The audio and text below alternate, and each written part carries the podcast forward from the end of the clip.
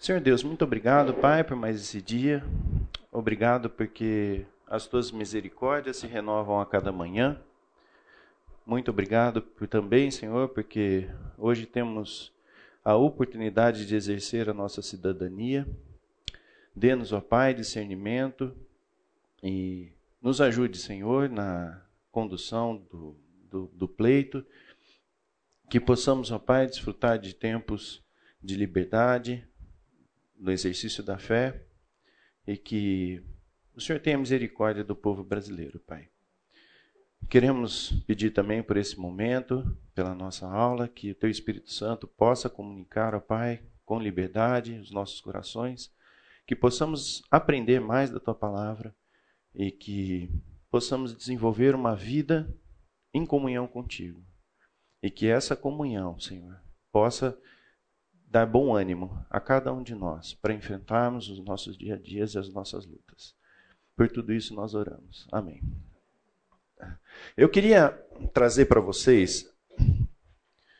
É, hoje o tema da aula é um tema extremamente desafiador, porque a gente vai tentar olhar para quem é Deus, né?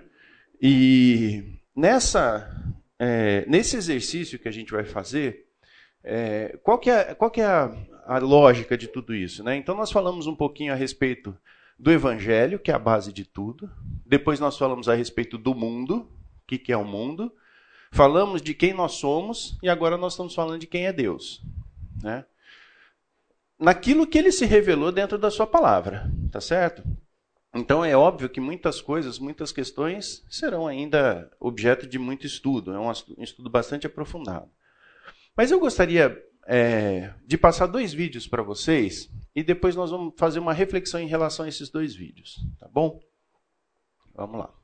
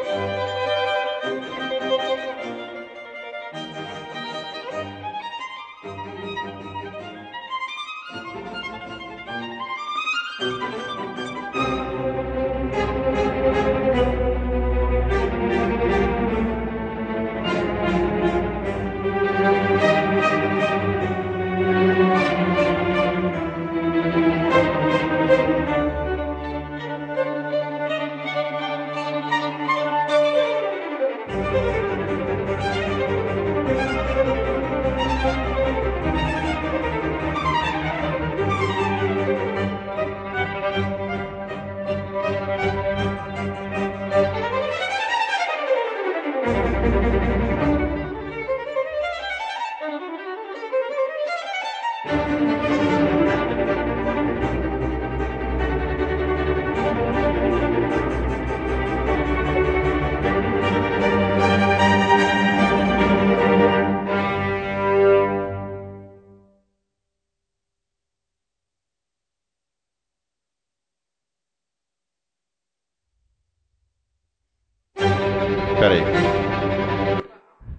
Bravo, mas não precisa de bis, né? Qual dos dois vocês acham que toca melhor? Hã? É o mesmo, cara. Eu também não conhecia. Esse é o Josh Be Joshua Bell. É um artista bastante consagrado no meio da música clássica. E ele fez um experimento de tocar na hora do rush no metrô de Nova York. Né? Alguns dados interessantes. Né? Ah, o companheiro dele, que é o, o violino, é um Stradivarius. Para quem conhece, eu não conheço. Ele foi feito em 1713, durante é, uma era conhecida como Golden Era. Esse violino tinha sido roubado duas vezes desde o anterior proprietário. E Bell o comprou por cerca de 4 milhões de dólares. Então veja só, um músico extremamente preparado, disponível no metrô de Nova York com um instrumento extremamente valioso, tocando e a maioria das pessoas sequer reconheciam. E a minha pergunta para você é: o quanto a gente faz isso com Deus? Um Deus maravilhoso, um Deus que está à nossa disposição. E a gente vive o nosso dia à parte de Deus. Essa é a reflexão de hoje. Então eu queria que você é, trocasse uma figurinha aí com quem está perto de você e tentasse enxergar o seguinte: a nossa vida, quando a gente pensa nessa situação em que Deus é, está ao nosso alcance, está próximo de nós, e, e a forma como a gente vive, que oportunidades a gente perde por não estar dando a devida atenção à, à proximidade de Deus? Um minutinho só para a gente conversar, troca uma figurinha com quem está perto aí de você, para a gente poder falar a respeito disso, Pai. Ok. Conseguimos falar um pouquinho? E aí, sobre o que vocês conversaram? Quais são as oportunidades que a gente acaba perdendo em função de uma postura é, que não aproveita tudo aquilo que Deus pode oferecer? Que oportunidades a gente perde? Uma das coisas, é, ele, é, esse cara que é um artista aparentemente super renomado, é, era. Eu, eu, o pessoal passava ao largo imaginando que jamais poderia ser um, um cover, um cara parecido, mas não era ele. Uhum. Porque o cara, o nome dele está na, na estação. Era pouco provável, né? Provável. Deve ser um cara bem parecido. E a mesma coisa acontece. Deus está muito próximo da gente. Ele está disponível. Uhum. Mas muitas vezes no nosso, no nosso pensamento é tão impossível isso. Ele está aqui, estendo a mão, ele estende para mim, que eu falo, não, não é. Esse problema, esse problema não é para Deus. Deixa que eu cuido. Esse, é, a gente não consegue avaliar ou dar importância à, à proximidade. Então eu passo reto. Passo, vivo a vida ao, ao largo, né? O que mais? Vai lá, Dando uma sequência do que ele falou, acho que as pessoas ficaram muito assim, Deus fosse uma coisa grandiosa, sei lá, assim, grandioso, ou espera coisas meio genéricas. Que são importantes, tem questões de saúde, claro que são importantes, mas deixam passar coisas do cotidiano. Então, quantas situações do cotidiano, se você for observar, Deus está aí do lado, Deus agiu, Deus cuidou, e é, e é um cotidiano, é um detalhe, é uma coisinha e tal, mas você passa, você não de olhos abertos, passa desapercebido, né? É. Fica aquela expectativa de uma coisa grandiosa, que, ó, ou algo meio genérico, uhum. Perde ali, o, o, você pode chamar de companheirismo, de parceria, de estar lado a lado ali, cuidando do, dos detalhes, né? Uhum. É interessante esse aspecto, né, que a gente já passa a palavra para você, porque assim, se nós estamos falando de comunhão, nós temos que passar por intimidade. Intimidade é convivência. Né? E convivência é o dia a dia, né? É, eu me revoltei tem a, aquela passagem em que Jesus conversa e vai Marta, né? Uhum. E às vezes o que eu vi ali é que a gente está tão preocupado, tão é, pensando somente na gente mesmo, no nosso dia a dia, no que a gente tem a fazer, a resolver, né? As nossas dificuldades, enfim, que a gente planejou, que a gente às vezes esquece de, ter essa intimidade, essa comunhão com Deus e colocar Ele ali no centro, né? E aí me veio essa passagem de Marta e Maria, né? Quando Jesus fala para Marta, né? Marta, Marta, é, Maria escolheu a melhor parte. Melhor. Muito bom. Ok, pois não, cara. Somando, acho que tudo foi dito, né? O que me chamou a atenção no primeiro vídeo está é, tá relacionado à questão da rotina, né? Uhum. O, o, Lucas trouxe o aspecto de que Deus está disponível. Uhum. E, a gente está envolvido com a rotina, é trabalho, são as tarefas, são os afazeres, quer dizer, acordamos e eu já tenho uma agenda repleta de coisas a fazer, e isso toma o meu tempo de tal forma que Deus fica em segundo, terceiro, quarto plano, nem faz parte do meu dia, né? E eu vou fazendo as minhas atividades. Uhum. É, outra coisa que me chama a atenção é que ele estava colocando ali, e soa, por exemplo, provérbios, falando que a sabedoria está ali na esquina, né? Uhum. Gritando, né? chamando a atenção, e a gente ignora. E um outro texto que me, me chama a atenção é de Lucas 5, de 1 a 11, onde tem aquele evento em que Jesus está sendo acuado pela multidão. E está ali o, o, barco de Simão Pedro, né? Simão tinha passado a noite inteira pescando, não pescou nada. E, e, e nesse texto chama a atenção que ele estava ali naquele momento, dentro do barco, limpando as redes, quer dizer, ele estava preparando o seu, o seu instrumento de trabalho para que na próxima noite ele fosse de novo pescar. Jesus sobe no barco, prega para a multidão, fala, fala, fala, fala, e Pedro limpando a rede, lavando a rede, lavando a rede, e ele falando, falando, lavando a rede. Quando o Senhor lhe dá a ordem de afastar o barco, né, para ir pescar ao largo, são duas ações. Uma, Pedro fala assim: olha, eu passei a noite inteira pescando, não deu nada, mas porque você falou, eu vou obedecer. E ele vai e lança as redes e eu quero um milagre. Então, assim, mesmo na rotina, enquanto ele estava trabalhando, mesmo cansado, mesmo fatigado de uma noite inteira de trabalho, e aí fazendo, preparando seu instrumento para mais um dia de trabalho, ele estava ali ouvindo a palavra, prestando atenção e pensando sentido para ele, que depois ele pôde experimentar algo de bom do Senhor. Estou fazendo uma apologia, a gente vai estar experimentando milagres e coisas fantásticas, né? mas na rotina, a gente tem que ter essa preocupação de estar sempre com os nossos ouvidos, os nossos olhos atentos para o Senhor.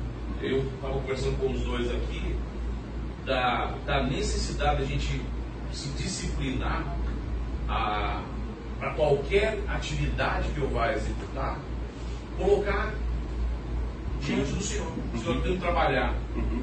Que, que, é, como é que eu posso te honrar aqui? Senhor, eu tenho que ir para a faculdade. Como é que eu posso te honrar aqui? Senhor, eu tenho uma prova hoje. Como é que eu posso te honrar aqui?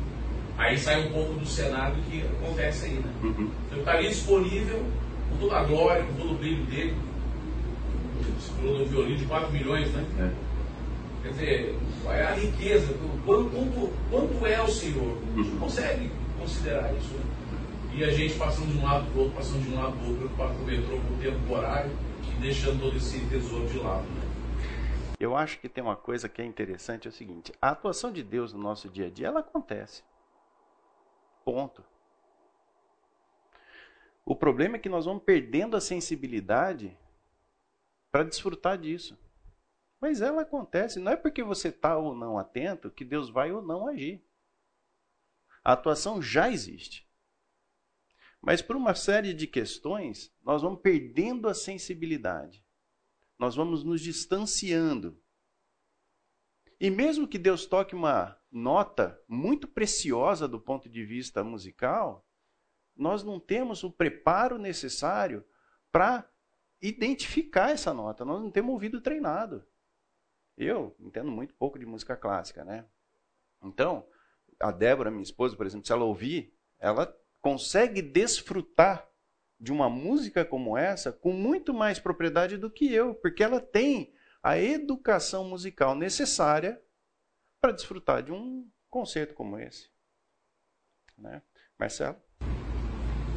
Sobre essa questão da atuação de Deus no, no dia a dia, é, a gente está muito acostumado a reconhecer o Deus quando coisas grandiosas acontecem. Né?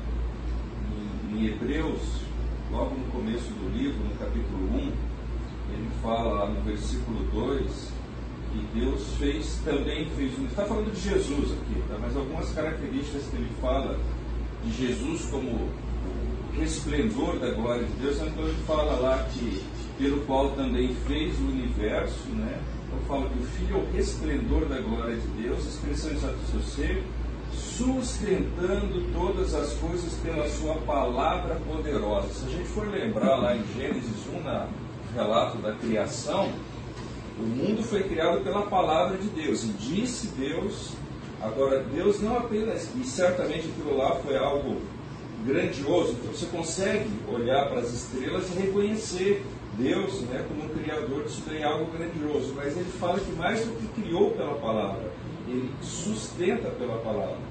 Então o fato da gente estar aqui respirando, e quem tem treinamento aí em, em medicina, biologia, sabe a quantidade de de reações químicas que acontecem. Só que não pode se respirar, é um negócio assim maravilhoso quando você começa a estudar aí. Né? E, e a gente é, passa batido, né? como o Lucas falou, que nem quando você, tá, você entra no automático, né? mas quando você para para refletir, o simples fato de você acordar, ter fome, respirar, é, isso é um milagre contínuo. Tá? E é exatamente isso que a Bíblia fala, né?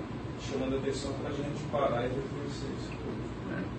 E essa ideia de que Deus atua só no sobrenatural, talvez seja uma das estratégias mais certeiras que Satanás tem para nos afastar de Deus.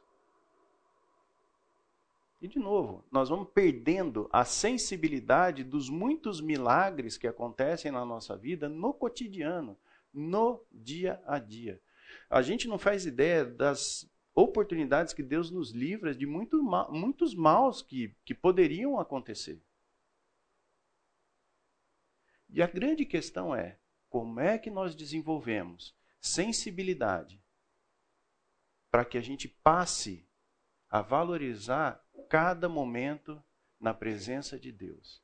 E note, a questão não é que Deus depende em algum momento da nossa atuação. Não.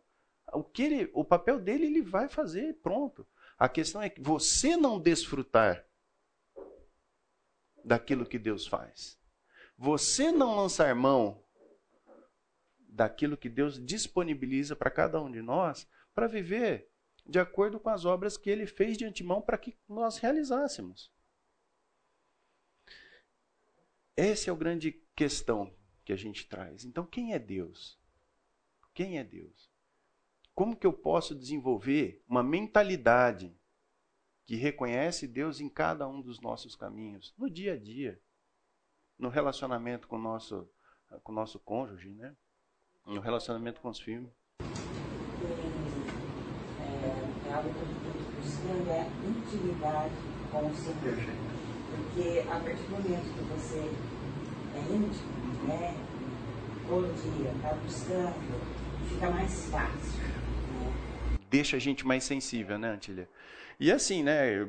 Vamos pegar até o relacionamento de marido e mulher, né? Quando você namora, você tem um nível de intimidade com a sua, com a sua namorada, com o seu namorado. Quando casa, a intimidade muda, né? Aí é que às vezes as coisas vão pro vinagre, né? não, brincadeira. Mas com Deus não, né? Então assim, ó, quem não conhece a Deus não consegue admirar toda a sua grandiosidade. Outra coisa, quem não conhece a Deus não prova da capacidade que Deus tem de transformar as nossas vidas. Quem não conhece a Deus não desenvolve intimidade com Ele e, consequentemente, não desfrutará de uma vida vivida em abundância. Porque a abundância está na intimidade com Deus. A vida em abundância não é uma vida que é uma vida fácil. Não. A vida em abundância, ela se dá no momento em que você consegue perceber qual é a tua posição, o que Deus faz por você e o qual é o impacto disso na sua vida. Isso é vida em abundância. Não é circunstancial.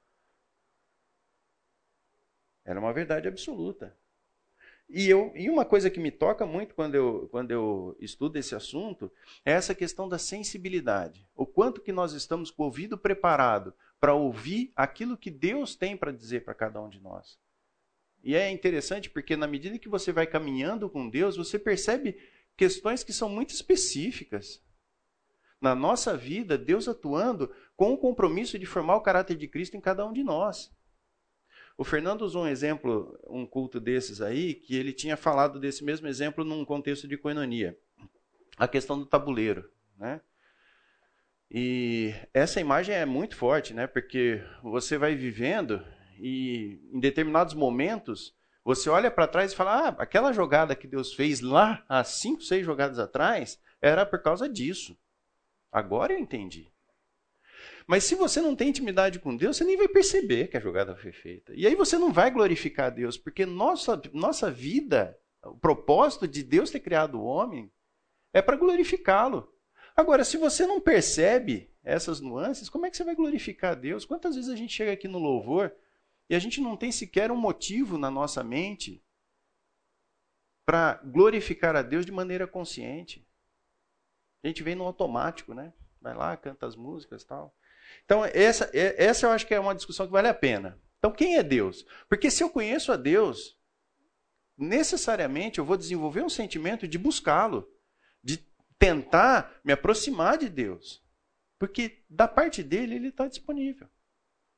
Mas nós podemos e devemos buscá-lo a cada, a cada instante da nossa vida.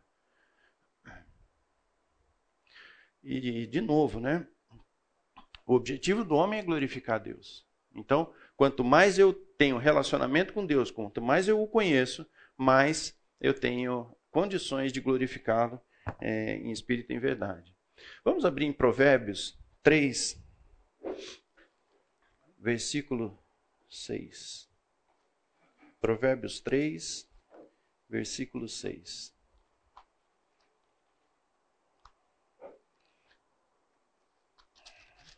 Quem achou pode ler, por favor.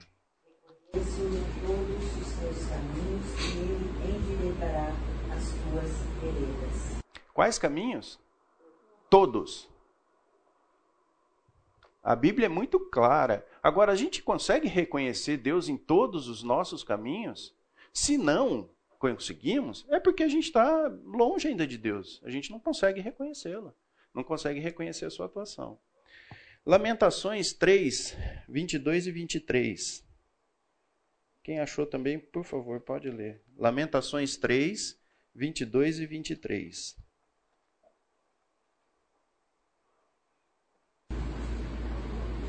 Graças ao grande amor do Senhor é que nós é que não somos consumidos, pois as suas misericórdias são inesgotáveis.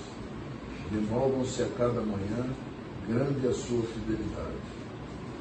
Se as misericórdias de Deus se renovam a cada manhã, não importa o que aconteceu ontem, hoje é uma oportunidade para que a gente mude a postura com relação a Deus.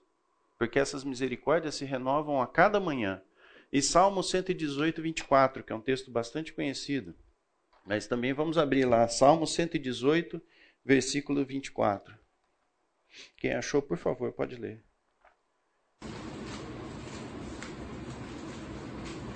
Este é o dia que Deus prometeu o Senhor.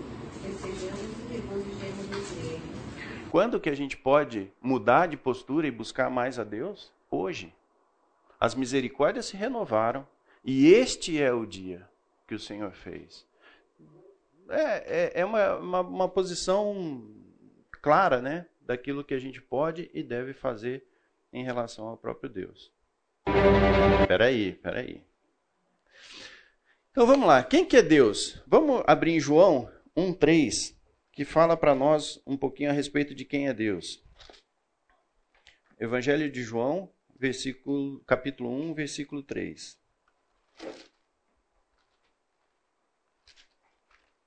Quem achou, por favor, pode ler. Todas as coisas foram feitas por intermédio dele. Sem ele, nada do que existe teria sido feito. Então, a gente fala muito a respeito né, do grande universo, da Terra, de tantas questões voltadas para esse mundo macro que a gente enxerga, e infinito de certa forma, mas pensa também que Deus está presente no micro, no micro-universo. Não sei se vocês já viram alguns vídeos que circulam aí na, na internet que mostram, né, desde a, lá do átomo até a galáxia, né? Pensa que Deus está presente em tudo. E Deus sustenta a tudo com a sua palavra, como o Marcelo leu aqui. Então, é, a, a, grandiosidade de Deus ela é incompreensível para nós. A nossa mente, em função do pecado, em função de uma série de limitações que a gente tem, nós não conseguimos entender Deus em, na sua plenitude. O que nós temos são flashes daquilo que a palavra revelou para nós no conhecimento do próprio Deus. Então, é, nós não conheceremos a Deus na sua plenitude em função da presença do pecado nas nossas vidas e das nossas limitações. Mas a gente pode melhorar em muito esse conhecimento através do estudo da palavra de Deus, que é a forma como Deus decidiu se revelar a cada um de nós. Então, quem conhece a Deus? Eh, vamos abrir em Eclesiastes 11, 5. Eclesiastes 11, 5. Quem achou, por favor, pode ler.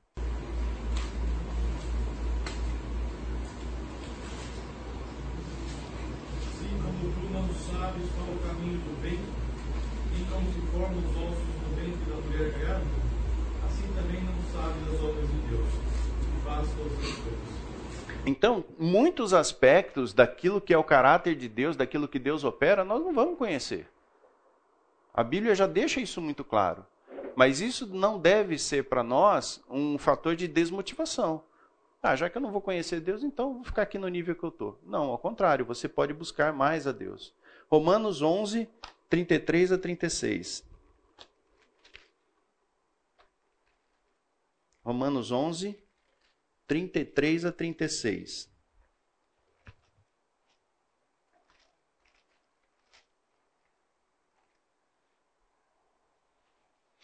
Ó profundidade da riqueza, tanto da sabedoria como do conhecimento de Deus.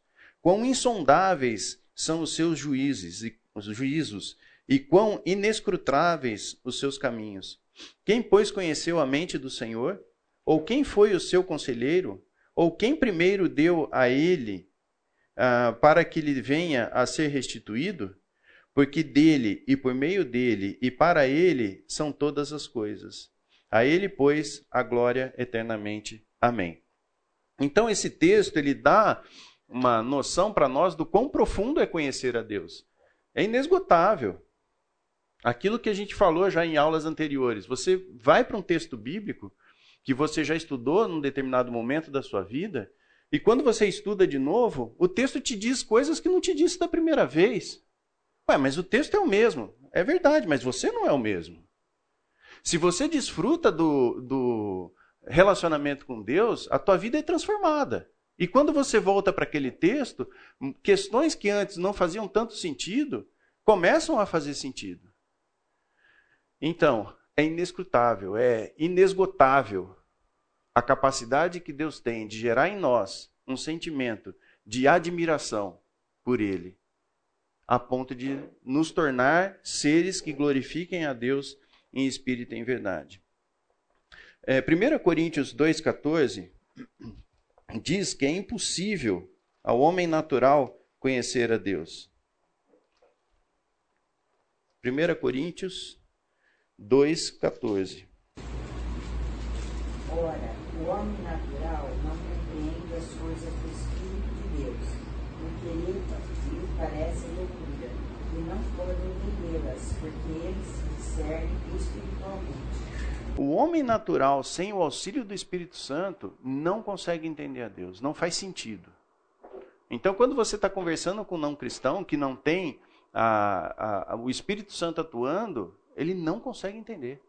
Por mais que para nós seja lógico, né? Quem, quem teve o privilégio né, de, de aceitar Jesus como seu Senhor e Salvador, e passa então o Espírito Santo a habitar na, em cada um de nós, tem a capacidade de entendimento. Para o homem natural é impossível. É impossível ele entender a respeito de Deus. Então veja que privilégio nós temos. Que privilégio Deus colocou à nossa disposição e muitas vezes a gente não utiliza desse privilégio que foi dado por Deus para entendê-lo com mais profundidade do que o homem natural e ainda assim a gente não utiliza na sua plenitude. Né? Em Mateus 11, 27, é, nós vemos isso reforçado também em Jesus. Mateus 11, 27. Quem achou, por favor, pode ler. Tudo me foi entregue por meu Pai. Ninguém conhece Filho senão o Pai. E ninguém conhece Pai senão o Filho. E aquele é que o Filho quiser revelar. Percebe? Existe uma relação muito íntima do Filho com o Pai e com o Espírito Santo. E a revelação vem através da obra que o Filho realizou nas nossas vidas. Então, conhecer ao Filho significa conhecer ao Pai, porque o caráter e a essência são os mesmos. Conhecer a Deus Pai é conhecer a Deus Filho, e conhecer a Deus Filho é conhecer também a Deus Pai. E João 1,18 diz que ninguém jamais viu a Deus. É, podemos abrir lá. João 1,18.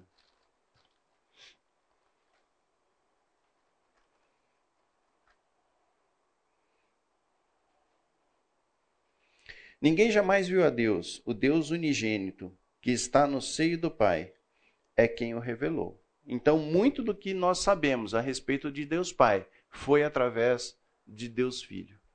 Então, conhecer a Jesus também significa conhecer a Deus Pai. Por que, que é importante a gente ter essa reflexão logo no início do estudo? Para que a gente não se frustre. Nós não vamos conhecer Deus na sua plenitude com esse corpo que nós temos agora. Mas tem uma imagem que não me sai da cabeça. Uma vez, conversando com uma pessoa, é, logo depois que o Chico morreu, o Chico, é, não sei se todos vocês conheceram ele, mas é uma pessoa bastante influente aqui na igreja, que teve um ministério bastante importante e teve muita influência na minha vida. E, e a pessoa falou assim: Poxa, eu fico pensando quais perguntas que o Chico está fazendo para Deus, né?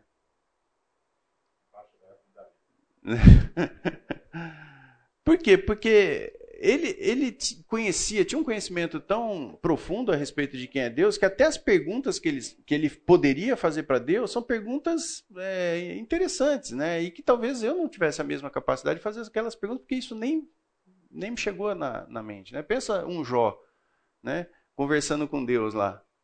Senhor, que tem uma dúvida teológica, o senhor poderia, por favor, esclarecer? Né? Timão, né? Tanta gente que por ter se dedicado e desfrutado e aprendido mais de Deus, tem uma sensibilidade para ouvir as notas musicais de tal forma que, quando estiver diante de Deus, a, a experiência será melhor, nesse sentido. Né? E isso desenvolve na santificação. Essa sensibilidade por Deus, esse conhecimento de Deus, se desenvolve aqui, nesse período em que a gente está, da nossa conversão até a nossa morte. É interessante a gente pensar nisso, né? Que isso vai se revelando conforme a gente vai vivendo. E tem um outro aspecto também. Esse conhecimento não é só na eternidade. Esse conhecimento é aqui, agora. O desfrutar de uma vida em abundância é o desfrutar da intimidade com Deus. Em qualquer circunstância. Aprendi a viver bem em toda e qualquer situação. Por que, que eu aprendi? Porque eu aprendi que as circunstâncias não trazem para mim o desafio de viver, mas é a intimidade com Deus que faz com que eu possa estar desfrutando de uma vida em abundância a despeito das diversidades. Não tem nada que liberte mais a gente do que a intimidade com Deus. Do que a gente escutar as notas musicais com muita propriedade e falar: Senhor, obrigado por isso voltando ao início da aula, é, estou pensando aqui que você, ah, se eu paro no metrô para ver o cara que é um astro, uhum. eu estaria próximo dele, tendo quase que um show para mim, de graça.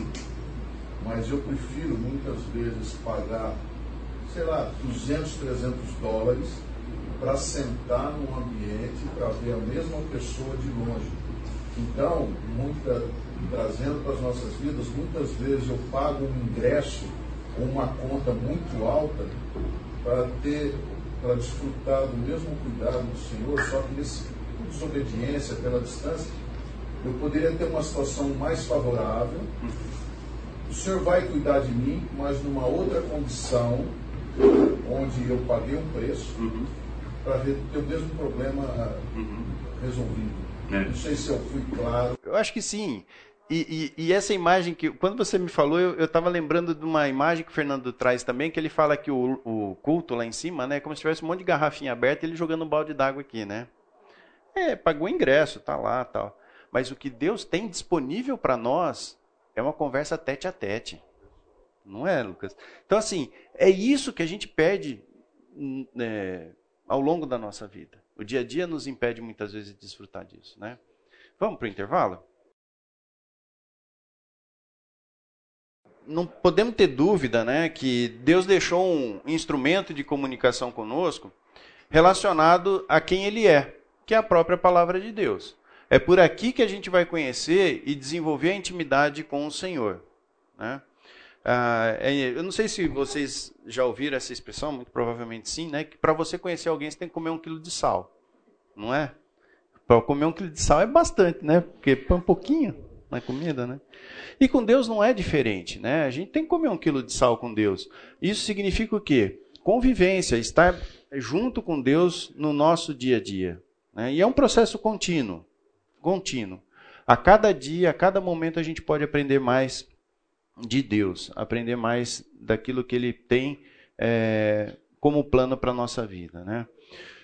Oi, Então, aqui a gente estava conversando aqui, eu lembrei de Jeremias 29, 13, né? Jeremias 29, 13. Quando diz, é, até um pouco antes, né? Quando você falou que Deus, independente daquilo que Ele tem que fazer, né? Seja o que a gente busca Ele, o propósito dele, Ele vai estar estabelecendo. A gente que não, muitas vezes não se percebe, né? Aí Jeremias 29, 11, né? É, o profeta fala assim, Deus falando, né? Eu é que sei que pensamento eu tenho a respeito de vocês, diz o Senhor. São pensamentos de paz e não de mal, para dar um futuro e uma esperança. Então vocês me invocarão, se aproximarão de mim em oração e eu os ouvirei. Vocês me buscarão e me acharão quando me buscarem de todo o coração. E aquela pergunta inicial, né? Quem conhece a Deus, né? Aqueles que o buscam, né? É, é muito, muito isso. E, e- e nessa participação, por alguma razão que a gente não, não, não consegue entender, Deus decidiu que seria dessa forma. né? Talvez a gente fale assim, poxa, por que, que Deus não instala um chip, né? Você converte, instala um chip, a Bíblia está toda lá, faz o download, né? A Bíblia toda lá, a vida correta. Não é assim que Deus quer. Mas desde, desde o início foi assim, né? Porque lá em Gênesis fala né, que Deus ele se encontrava diariamente com o homem num determinado momento do dia e ali ele se relacionava com. Exatamente. É. Então, tem questões que de fato só quando a gente chegar lá em cima que nós vamos, nós vamos conhecer, né? É, agora tem um aspecto que eu acho fantástico, né? Que diferente do relacionamento hum- hum- humano, onde nós não conhecemos, é, não conhecemos plenamente, Deus sabe exatamente quem você é. Quando nós vamos desenvolver o relacionamento com uma outra pessoa, a gente tem uma ideia de quem é a pessoa. Deus não, Deus é o nosso Criador. Então ele não se decepciona com a gente, porque ele sabe quem nós somos. Ele sabe das nossas limitações. Então muitas vezes né, a gente fala assim, não, mas deixa eu dar uma acertada aqui na minha vida, né, chegar perto de Deus do jeito que eu estou, né, não vai ser legal. Ele sabe quem você é.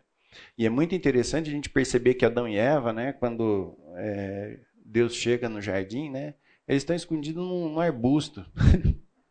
Tem uma menor lógica um negócio desse, né? Deus conhece a essência do ser humano. Ele é o Criador.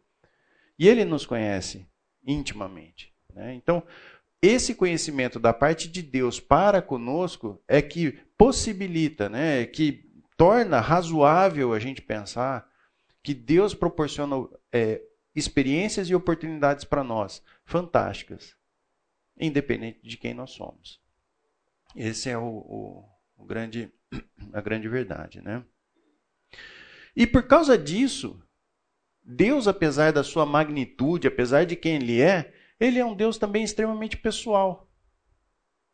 Então percebe que Deus é o Deus grandioso que criou o universo, que criou tudo que a gente conhece de mais é, extenso no mundo, como aquele Deus que criou as pequenas coisas, os pequenos detalhes, que cuidam do nosso dia a dia, da nossa alimentação, da nossa respiração. Então ele é esse Deus magnífico, mas ele também é um Deus pessoal. Muitas decisões que a gente toma na vida, elas vêm através daquilo que você conhece de Deus. E Deus comunica de maneira pessoal com você.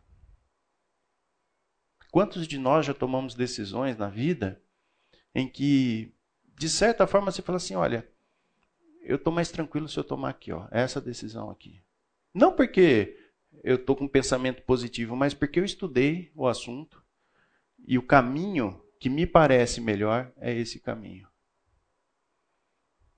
Porque Deus se comunica conosco através do Espírito Santo, através da Sua palavra. Salmo 25, 14.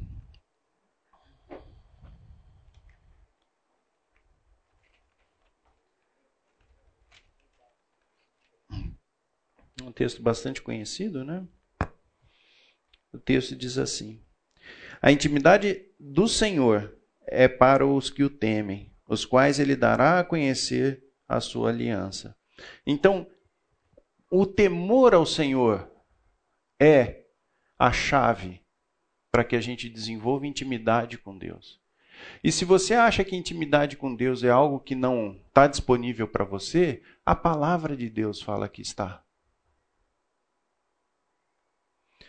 Ter intimidade com Deus significa convivência, significa desenvolver um ouvido sensível para a, a, que você perceba as nuances das notas musicais. Quanto mais íntimo você for de Deus, mais essa sensibilidade se desenvolve.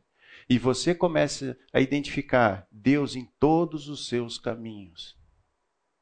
E isso é um exercício. Isso é algo que está disponível a todos nós mas não é um processo que acontece naturalmente. Nós vemos na Bíblia vários crentes que não desenvolveram a fé e passaram a vida inteira lá no metrô. Excelente violinista. Mas eu não tenho tempo para isso. Eu não tenho tempo para desenvolver a sensibilidade necessária para desfrutar daquilo que Deus fala. E passam a vida de maneira medíocre. Até quando? Está disponível para nós. Então, a intimidade do Senhor não é para todos. Mesmo crentes podem viver sem intimidade com Deus. Agora pense bem: talvez conhecer melhor a esposa ou o esposo, você teve algumas decepções, não teve?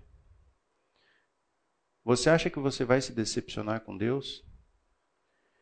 Você acha que pode chegar um ponto que você possa dizer para Deus e falar assim: Esperava mais de você, Batman. Não vai acontecer. Né? Precisamos viver continuamente crescendo no pleno conhecimento de Deus. Colossenses 1,10. Vocês sabem essa historinha do Esperava Mais de Vocês, Batman? A historinha é a seguinte, né? Diz que um bêbado encontrou uma, feira, uma freira e deu um pau na freira, né? Aí depois que ele deu um pau na freira, falou: Esperava mais de você, Batman. Colossenses 1, 10. Não sabia. É. Colossenses 1,10. Quem achou, por favor, pode ler. Possais andar dignamente diante do Senhor, agradando em tudo, frutificando toda boa obra e crescendo no conhecimento de Deus. Percebe? A ideia do texto ele traz para nós esse caminhar com Deus, que é contínuo, o tempo todo. O caminhar com Deus traz revelações para nós. E o caminhar com Deus muitas vezes significa gastar tempo com Deus, né? Tempo de qualidade. Né? A, a, irmã falou a respeito do, que, do conceito que o Dante traz de eternidade para nós. Eternidade, vida eterna, não é só quantidade de vida, é qualidade de vida. A vida eterna não é só mais vidas, mas né, não faria sentido a gente pensar nisso. Mas é qualidade de vida. Vida eterna é viver diante do Senhor, que a gente já pode desfrutar hoje. Mas, como diz o texto em Colossenses, é um viver diário, é continuamente estar buscando a Deus e desenvolvendo a nossa salvação. É... Então, a que ponto a gente pode chegar na fé se nós desenvolvemos intimidades com Deus? Ao ponto que Jó chegou, em que ele conhecia de ouvir falar, mas agora meus olhos te veem. É evidente que aqui é uma figura de linguagem, porque a própria palavra diz que ninguém viu a Deus. Mas é meus olhos te veem no sentido do metrô lá, em que Deus não passava mais desapercebido na vida de Jó. Isso significa meus olhos te veem. É reconhecer Deus em todos os nossos caminhos. Percebe como faz muito sentido isso?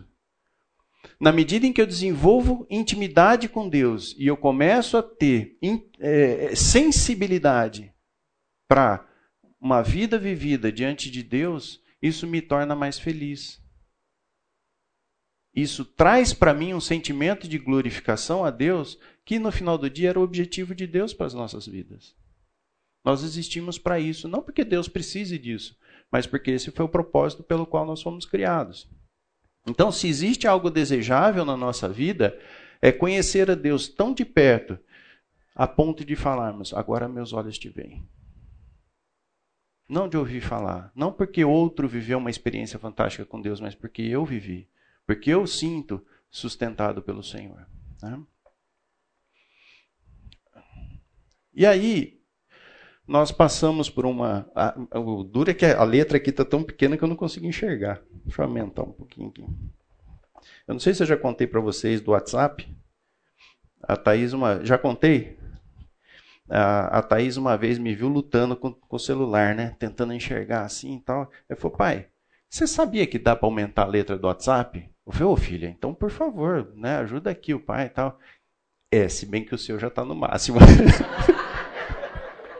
Aí não dá. Aí é duro. Então, assim, ó, o que, que nós podemos. Como que a gente pode. É, se a gente não pode conhecer plenamente a Deus, aonde que a gente pode estudar? Nós podemos estudar os atributos de Deus. Aquilo que ele se revela de diversas maneiras para nós. Né? E quando você vai buscar um estudo mais aprofundado disso, existem duas categorias de atributos que, que são colocados nesses estudos. Uh, um deles são os incomunicáveis de Deus, aquele que Deus não partilha conosco, e os atributos comunicáveis, aqueles que Deus partilha conosco. Então, existem atributos que são de Deus e são só dele. E existem outros que ele compartilha com a gente. Isso vai ficar mais claro na medida em que a gente caminhar com essas listas. Essas listas não são exaustivas, mas elas representam uma boa parte disso. Né? Primeiro atributo que a gente vê relacionado a Deus e que não é, compartilha com a gente é a independência. Deus não precisa de nós, nem do restante da criação, para nada. Porém, tanto nós quanto o restante da criação é, pode glorificá-lo e dar-lhe alegria. Deus se alegra quando nós o glorificamos. Então, ele não precisa dessa glorificação, mas ele se alegra quando nós o glorificamos. E isso é uma característica, essa independência é uma característica de Deus. Nós precisamos de Deus, nós precisamos dos irmãos, a comunhão e tudo, mas Deus não. Então, esse é um princípio, é um atributo de Deus e que é só dele.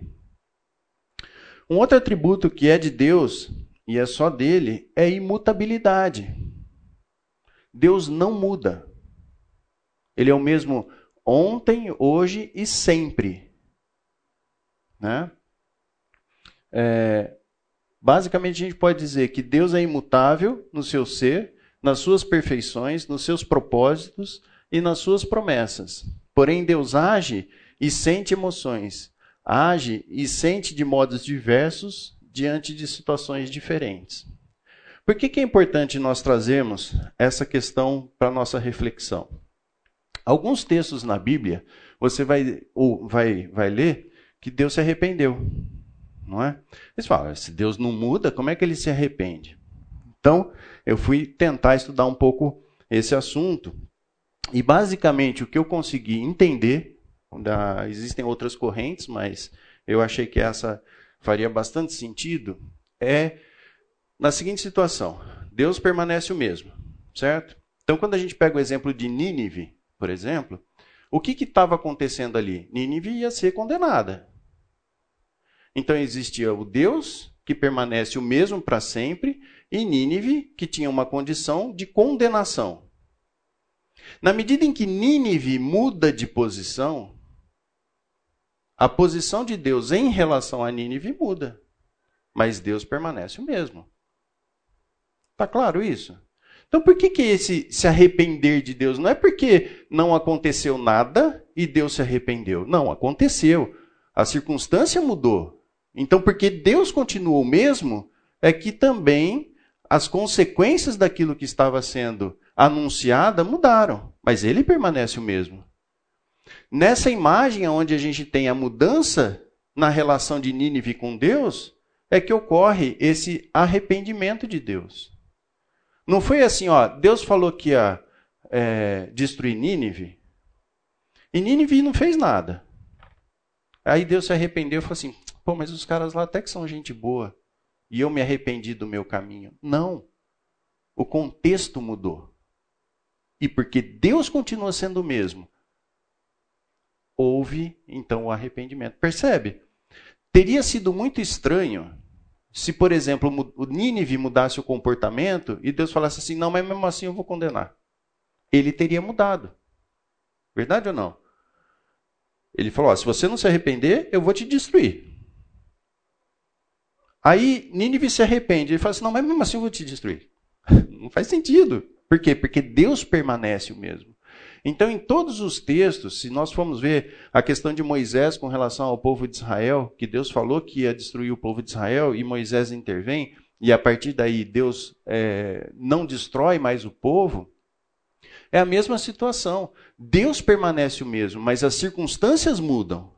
E porque as circunstâncias mudam e Deus permanece o mesmo, é que esse arrependimento acontece. Percebe? A mudança não está no Deus, a mudança está na circunstância. Mas Deus, na sua essência, ele é, é ele não muda. Vamos é, olhar em Malaquias 3,6.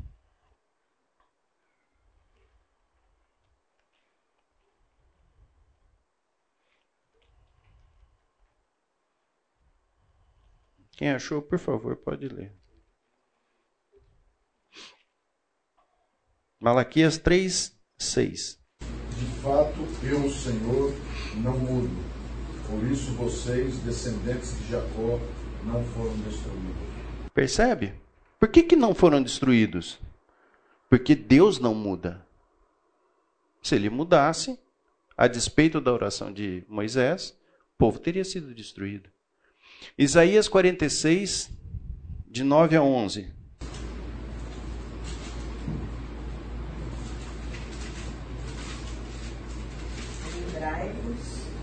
coisas passadas desde a antiguidade.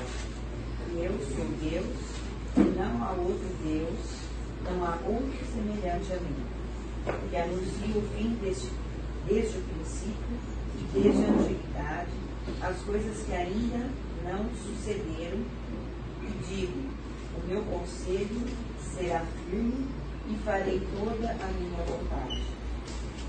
Até 11? Uhum. Chama a ave de captura desde o Oriente, e o homem do meu conselho desde terra, as terras remotas.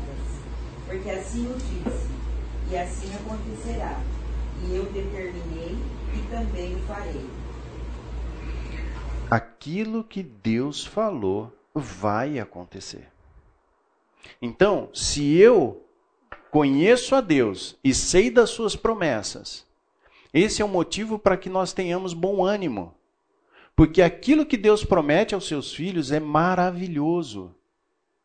A gente só não consegue ter bom ânimo olhando para isso se a gente não conhece as promessas de Deus. Porque o que está prometido na Bíblia a respeito de quem nós seremos quando morremos ou quando Jesus voltar é maravilhoso.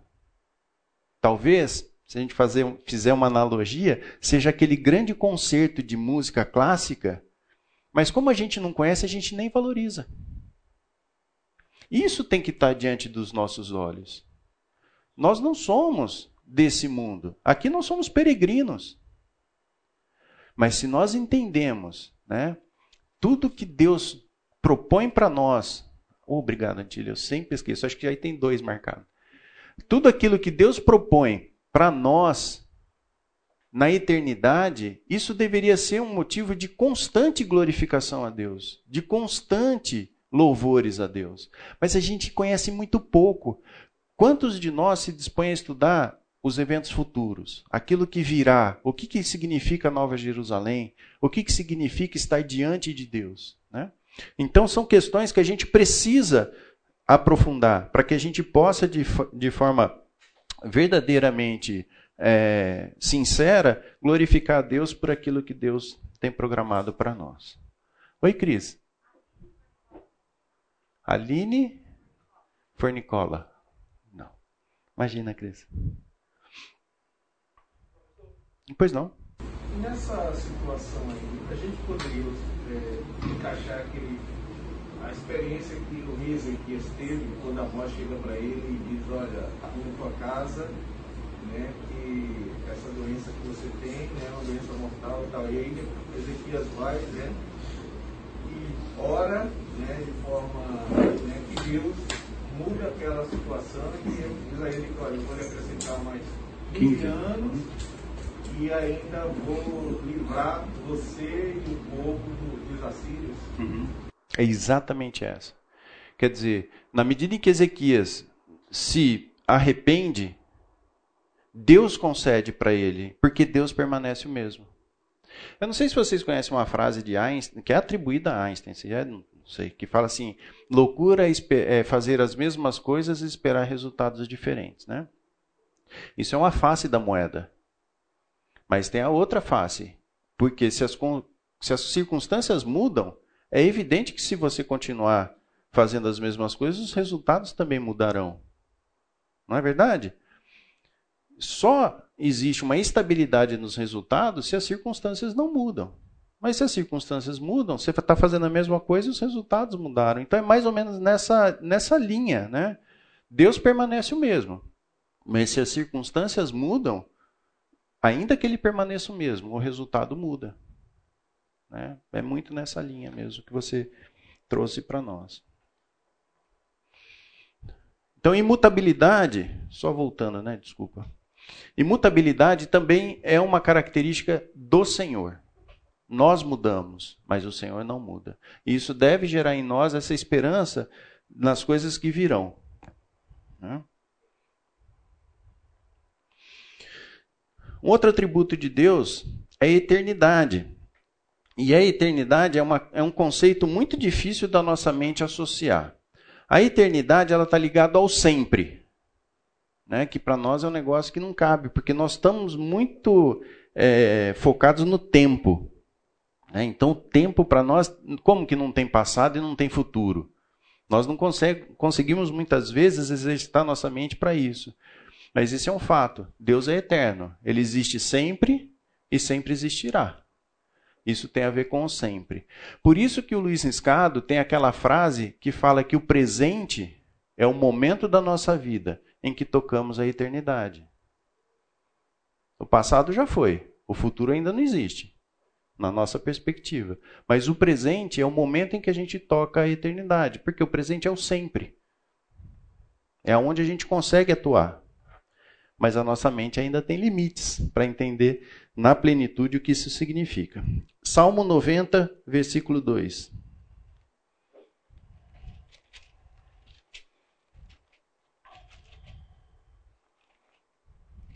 Quem achou, por favor, pode ler.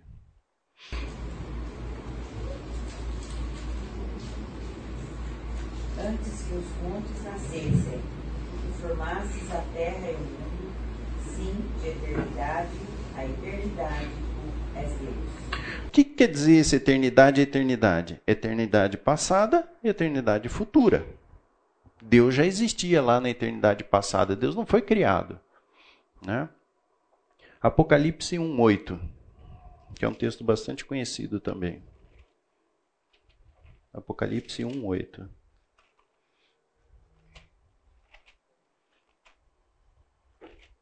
Quem achou também, por favor, pode ler.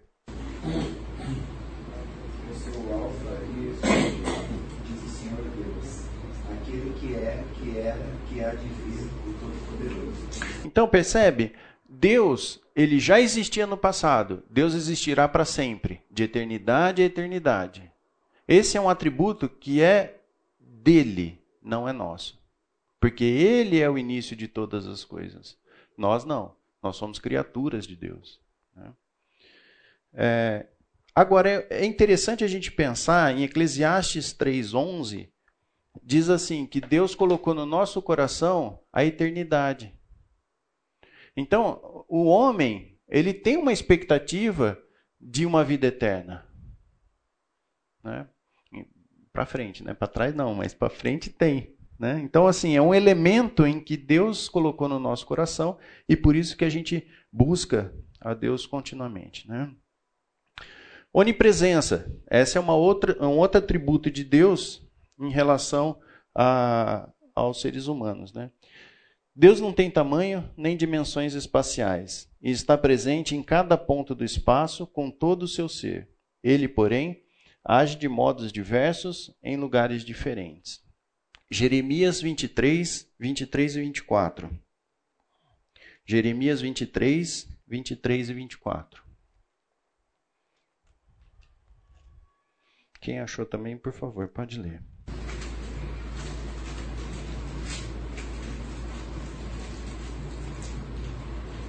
Sou eu Deus apenas de perto, diz o Senhor, e não também Deus de longe?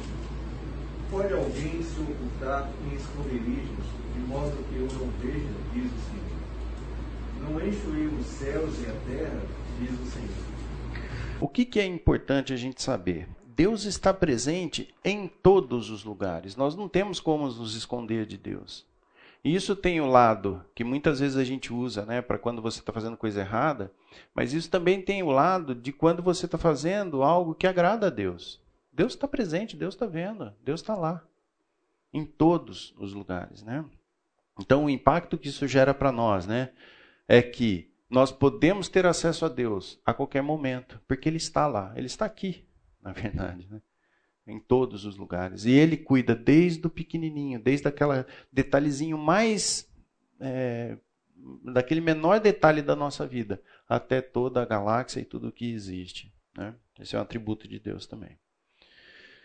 E a questão da unidade, porque muitas vezes quando a gente é, olha para Deus e começa a estudar os atributos, a gente começa a ver Deus separado, né? Então, olha, aqui Deus é justiça, Deus é amor. Não, é, é uma coisa só.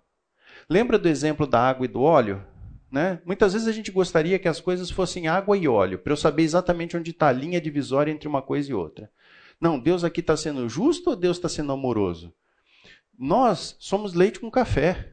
Você sabe que o leite está lá, você sabe que o café está lá, mas qual que é a linha divisória? A gente não sabe.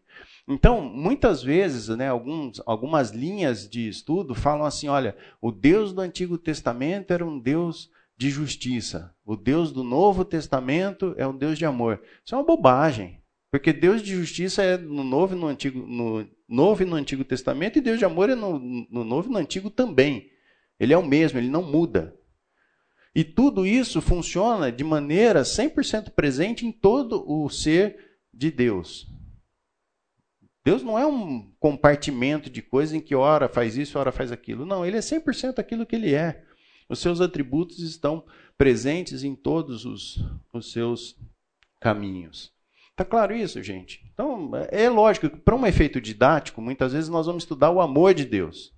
Mas isso é só um, um, uma, vamos dizer, um, é um, não sei como é que fala, mas é, um, é uma didática que a gente usa para estudar mais profundamente um determinado aspecto do atributo de Deus. Mas ele não é só aquilo, ele é tudo integrado.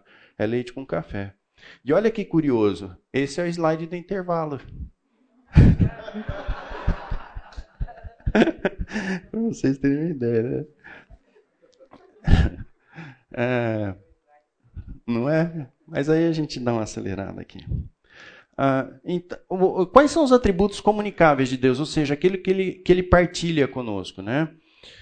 Então, existem algumas listas, tá? E de novo, essa lista não é exaustiva, mas ela, ela contribui para que a gente possa ter uma, uma ideia clara do que, que nós podemos partilhar também dessa, dessa dos atributos de Deus, né? Então eu vou fazer uma leitura e aí na medida em que a gente puder a gente para em algum, alguns pontos específicos. Atributos que descrevem o ser de Deus. Espiritualidade. Nós também temos espiritualidade, assim como Deus. Né? Invisibilidade não, mas a atuação de Deus muitas vezes ela contribui para que a gente possa desfrutar dessa invisibilidade no momento em que a gente não consegue enxergar muitas coisas que são discernidas espiritualmente.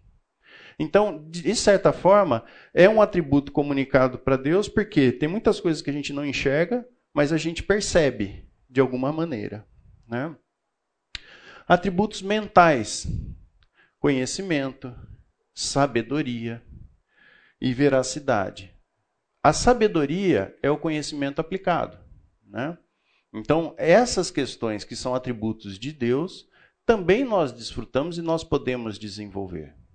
Esse é o sentido desses atributos comunicáveis de Deus. Né? Atributos morais: bondade, amor, misericórdia, santidade, paz, retidão, zelo e ira. O que eu acho que vale a pena a gente considerar é quando a gente faz isso na força do nosso braço e quando isso é fruto do Espírito Santo. Quando a gente olha lá para aquelas obras que Deus de antemão separou e que serão julgadas, é possível, é possível que as obras que sejam queimadas são aquelas obras que nós fizemos na força do nosso braço. E aquelas obras que a gente faz na força do Espírito Santo, são as obras que vão permanecer. Por que, que eu digo isso? Porque você pode ter uma série de ações que estão vinculadas a isso na força da sua carne. Exemplo, você pode estar lá cantando um louvor para Deus, em que a tua mente está mais preocupada com a voz ou com a forma como você está contando do que propriamente com louvor a Deus. Isso é fazer o quê? Você está prestando um louvor, mas de maneira sustentada por você. Enquanto que você pode, da mesma forma, se derramar no louvor. E de fato prestar um louvor digno a Deus. Qual das duas obras vai ficar quando passar pelo fogo? É. Então, nós somos capazes de produzir algo que seja é, que Deus não receba bem. Né? Outros, comuni outros atributos comunicáveis de Deus: vontade, liberdade, onipotência no sentido de poder fazer as coisas. No caso de onipotência absoluta, só para Deus, mas a gente consegue fazer muitas coisas também. Atributos de síntese, né? A questão da perfeição, da bem-aventurança, da beleza e da glória. São aspectos ligados ao próprio Deus e que ele divide conosco, num certo sentido, sempre que a gente tem as condições de vida. Agora, o que é importante a gente saber, em todos esses aspectos e atributos que são colocados para Deus, é que Deus sempre vai focar no processo. Sempre. O que, que isso quer dizer? A preocupação de Deus é formar o caráter de, de Cristo em nós. Então, todas as vezes que Deus nos condiciona a uma determinada experiência, a questão que está envolvida é a formação do caráter de Cristo em nós. Exemplo, é, talvez hoje seja até um dia propício para a gente falar disso. Né? Nós estamos muito preocupados com quem será eleito. Só que aquilo que cada um de nós precisa passar para que nos desenvolvamos na fé, talvez seja contrário daquilo que você tem expectativa de que seja eleito. Percebe? Por quê? Porque o, o Deus da nossa salvação, ele está mais preocupado com quem nós no, vamos nos tornar, independente das circunstâncias, do que propriamente com o, com a circunstância em si. Quando, for, quando foram os períodos que a igreja mais cresceu? Quando ela estava debaixo do quê? Perseguição. Percebe? Então, assim, o, o, a, a, o compromisso de Deus conosco é formar o caráter de Cristo em nós. E se para formar o caráter de Cristo em nós, nós precisamos passar por situações difíceis, nós vamos passar. É impactante, né, a gente pensar isso. Então, vamos abrir em Provérbios 22, de 15 a 16, para a gente poder, que o tempo está quase terminando. Aí. Provérbios 22, de 15 a 16. A estutícia está ligada ao coração da criança. É isso? É. Mas é, a vara da disciplina a afastará dela. O que oprime o pobre para enriquecer-se assim, ou o que dá ao rico certamente empobrecerá. Peraí, deixa eu ler de novo que eu li muito corrido. A estutícia está ligada ao coração da criança mas a vara da disciplina a afastará dela. Eu queria pegar só esse versículo 15. Quando Deus nos disciplina, qual que é o propósito dele? Não é fazer a maldade, né? mas é que a gente possa corrigir os nossos caminhos. Essa é a preocupação primeira de Deus. E muitas vezes a disciplina, num primeiro momento, como o próprio texto, da, próprio texto diz, ela nos parece é, ruim. Mas ao final, ela traz esperança. Né? Então, por que, que nós precisamos ter bom ânimo? Né? O que, que é o motivo de bom ânimo para nós quando a gente olha para esse Deus que é um Deus grandioso? Por tudo que nós vimos, dos atributos que Deus tem, por aquilo que Ele é, e olhando para aquilo que Ele se preocupa em fazer nas nossas vidas, esse é um grande motivo para que a gente tenha bom ânimo. Porque, independente das circunstâncias, o final será o caráter de Cristo em nós. Será, evidentemente, buscar olhar a Deus em cada um dos nossos caminhos. Poder desenvolver essa sensibilidade tão importante para que a gente possa desenvolver o, a nossa salvação. Romanos 9,14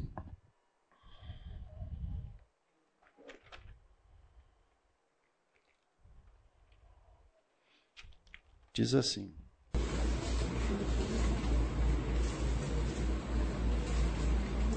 Diremos, pois, que há da parte de Deus de maneira nenhuma. Uhum. Ou seja, tem situações em que a gente acha que Deus está sendo injusto, né? É, que Deus, poxa, não merecia isso daqui que Deus tá, deixou acontecer, né? Talvez Deus estivesse meio distraído nessa hora. Não, de maneira nenhuma. Ele mantém o controle. Muitas vezes o que falta para nós é a perspectiva correta de quem é Deus e de quem nós somos. Né? É, então podemos ter bom ânimo sabendo quem é Deus? Na opinião de vocês, por tudo aquilo que a gente viu, dá para ter bom ânimo quando a gente olha para quem é o nosso Deus? Dá, não dá? Essa é a razão dessa aula. Que a gente possa olhar para Deus com o valor que de fato ele tem. Não porque ele precise disso, mas porque isso pode transformar as nossas vidas e aumentar o nosso compromisso na busca pelo um conhecimento genuíno de quem Deus é. E poder identificar Deus em cada um dos nossos caminhos. Porque isso vale a pena. Porque é isso que Ele espera. E que a gente possa ser instrumentos de glórias a Deus pelo que de fato a gente enxerga e não apenas daquilo que a gente ouviu falar, mas meus olhos te veem. Vamos orar? Senhor Deus, muito obrigado mais uma vez pela tua palavra. Obrigado também, Senhor, porque o Senhor nos mantém vivo e podemos olhar para ti e identificar, ó Pai, o quão grandioso o Senhor é. Nossa mente, Pai, simplesmente não consegue conceber o Senhor.